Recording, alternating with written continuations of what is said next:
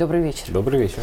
А, сразу, мне кажется, надо главный скрытый смысл нашим подписчикам, зрителям рассказать, что нас так долго не было, потому что иногда все имеют право на отдых. Нас было мало, поэтому поздравляю с выходом из отпуска и тебя, и себя заодно. И очень в этом смысле э, наболело, потому что сразу перед тем, как нам выйти с тобой, получилось очень гру- грустная, с одной стороны, история, а с другой стороны, очень веселая. А именно это ситуация с Луной 25.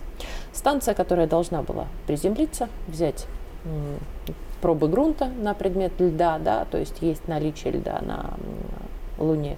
И очень, э, на самом деле, много было связано с этим надежд, которые, с одной стороны, разбились, и это было фиаско, много что писали на эту тему, а с другой стороны, э, как мне казалось, и до сих пор кажется, что все-таки э, рано говорить, что все похоронено, пропало и сгорела вместо, вместе с Луной 25. Вот какое твое мнение, что за этим скрывается и насколько все плачевно? Мое мнение всегда одно и то же. В России все было бы совсем хорошо, если бы в России не было либеральной интеллигенции, которая в основном да, сейчас и кричит, говоришь, да. которая в основном сейчас и кричит про то, что да. все пропало, гипс снимают, клиент уезжает. Ну, Только что еще я, помогает, кстати. Да. Это и есть русская либеральная интеллигенция. Некоторые с украинскими паспортами, некоторые уже с паспортами Германии, некоторые в Израиле сидят, очень Это многие. Правда. Вот. Именно эти люди кричат, что я только что одного такого персонажа прочитал, вот буквально несколько минут назад, что значит а, Россия, вот крушение Луны-25 знаменует превращение России в часть мировой провинции наряду, внимание, Класс. с Турцией, Ираном, Северной Кореей и прочей Буркина-Фасо. Вот. В любой из перечисленных стран за эту фразу его тут же отправили бы за расизм в тюрьму. Но Россия добрая, его тут даже искать никто не станет. А теперь по фактам. За последние четыре года погибло 4 лунных станции. Не смогло а, приселениться, не смогло осуществить мягкую посадку на естественный э, спутник Земли. Это были в 2019 году израильская лунная станция под названием Берешит, а в, 20, э, в 19 же году индийская лунная станция с непроизносимым, к сожалению, для меня названием, я надеюсь, что я меня простят. Вот. И в 23 году японская лунная станция, это было весной. В августе российская лунная станция тоже не смогла прилуниться как следует. Начальник Роскосмоса а, сказал, что это произошло потому, что двигатель торможения, который должен был обеспечить полтора сход больше, с орбиты, да. да, проработал по какой-то причине в полтора раза дольше, чем это было необходимо.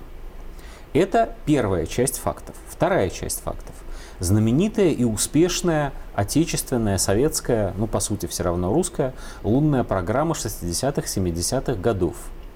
11 было подготовлено станций для посадки на Луну. Из них реально прилунились и сумели доставить на Землю лунный грунт сколько? Правильно, 3.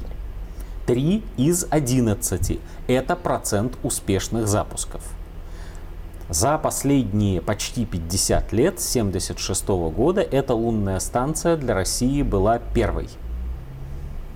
И полет оказался не вполне удачным. Не вполне, потому что по меркам того полет космического проекта... как раз удачным. По меркам да. того космического проекта, той космической гонки 60-х, 70-х годов, когда реально много летали на Луну, и мы в автоматическом режиме, и американцы даже с астронавтами, по меркам того проекта этот полет признали бы успешным, потому что тогда обозначение Луна и порядковый номер получали станции, которые сумели взлететь, уйти с околоземной орбиты и успешно прийти на лунную орбиту. Это было выполнено. Луна-25 состоялась. Дальше Прилуниться сумели не все. Еще раз, крупными буквами. 3 из 11 в 70-х годах. Единственный вывод, который делают из этого серьезные эксперты по космической программе, я к таковым не отношусь. Я повторяю слова серьезных экспертов в данном случае. Вот, мы про политику. А вывод только один. Ребята, надо больше стартов. Если мы сумеем обеспечить количество стартов, как в 70-х годах, или хотя бы в два раза меньше, мы получим, ну, с учетом изменения технологий, мы получим примерно эквивалентное количество успехов и, вероятно, сумеем выполнить ту программу, которая перед Луной 25 те задачи, которые перед Луной 25 были поставлены. Согласись еще с одним, что все-таки есть немалый повод для гордости, что мы хотя бы пошли на рывок. Слушай, а в, мире на сегодня существует по разным подсчетам от 4 до 6 стран, которые участвуют в космической гонке. Это самоочевидные Россия, США? Китай и США. Можете расставлять их на пьедестале подсчета в любом порядке. Любой порядок будет правильный в зависимости от, от того, о, о чем от мы чего, говорим. Да, мы по-прежнему обеспечиваем самое большое количество безаварийных да? пусков. В этом смысле мы первые на орбите. Американцы, ну, к сожалению для нас, но молодцы, чего уж первые в дальнем космосе. Они отправляют станции на Марс, у них Voyager, понятно. Китайцы постепенно догоняют и нас, и американцев. У них появились лунные миссии, появились а, марсианские миссии. Они строят а, космическую станцию на орбите. Кроме нас и американцев, а, индийцы летают сами по себе и старательно догоняют Китай. Возможно, в ближайшее время и догонят. Кроме этого, есть страны, которые, почему разница, которые стартуют на чужих носителях. Вот израильтяне послали свой лунный модуль на Фальконе, то есть на американском носителе. Он долетел до Луны. В этом смысле американская программа сработала как надо было. Есть, существует еще Европейское космическое агентство, ну там с переменным успехом, конечно, далеко и до нас, и до американцев, и до китайцев, но существует. Все из более чем 150 государств, существующих на планете Земля, то ли 5, то ли 6 объединений так или иначе занимаются космическими программами. Россия в том числе. Мне тоже хотелось бы, чтобы Россия была безусловным номером один. А знаешь, как в 60-е годы. Номер один. Почему? По безопасности пилотов. Это верно. И Это верно. Роскосмос в последние годы поставил рекорды по безаварийным запускам. Роскосмос создал а, абсолютную систему. Вот в этот момент надо постучать по дереву и Богу помолиться, чтобы это никогда не прервалось. Систему безопасности. Кстати говоря, очень немаловажный факт, что мы первые и по популяризации. Да космической программы среди своего народа. И в этом смысле известный фильм «Вызов», который многие ругали за то, что вот народные деньги потратили на то, чтобы артистов отправить на орбиту. Ну покажите мне, кто еще мог бы справиться с такой задачей и отправить артистов за, на орбиту. Так, в рабочем порядке, между делом, дополнительным пуском. Ерунда, ерунда какая. Вот. Это не значит, вот теперь для тех, кто сейчас станет кричать, а они, значит, одной, бел, одной белой краской да. кремлевская пропаганда. Это не значит, что неудача Луны-25 не должна горькой болью отзываться в наших сердцах. Это не значит, что не должно быть расследования. Это не значит, что не существует несогласованности среди фирм, которые осуществляют, собственно, русскую космическую программу. А согласись, что Очень даже существует. Быть да, назван. это не значит, что не должен быть назван виновник в скобках, если он есть. Но если он есть, если там действительно имело место, не дай бог, халатность, не дай бог, или диверсия, или не дай бог, да, ну, халатность в широком смысле ну, слова. Согласна. Не обязательно как вот да. уголовное преступление в, в уголовном кодексе. Да? Может быть, там, как э, некоторые говорят, возможно, там были ошибки при сборке модуля. Возможно. Если нам об а этом а возможно, скажут, у этих ошибок был совершенно конкретный да? исполнитель. исполнитель да. А теперь еще один аспект этой проблемы о котором сейчас говорят мало, а если говорят, то неправильно.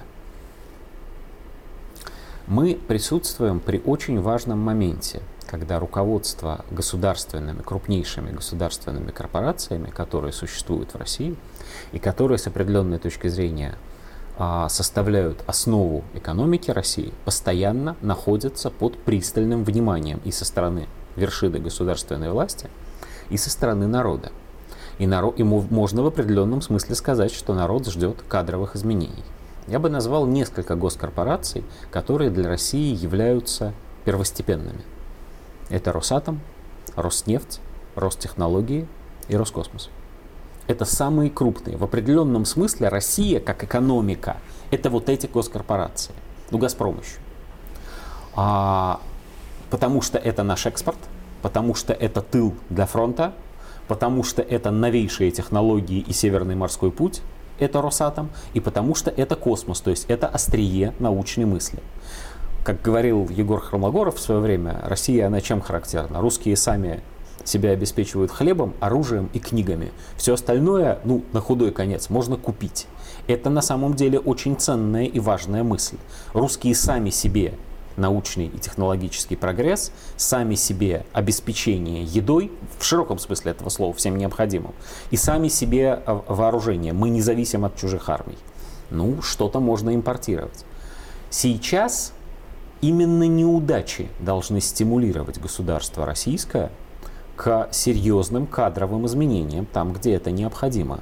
Да, к поиску виновных, да, к наказанию коррупционеров. Но с другой стороны, неудачи должны восприниматься именно как неудачи.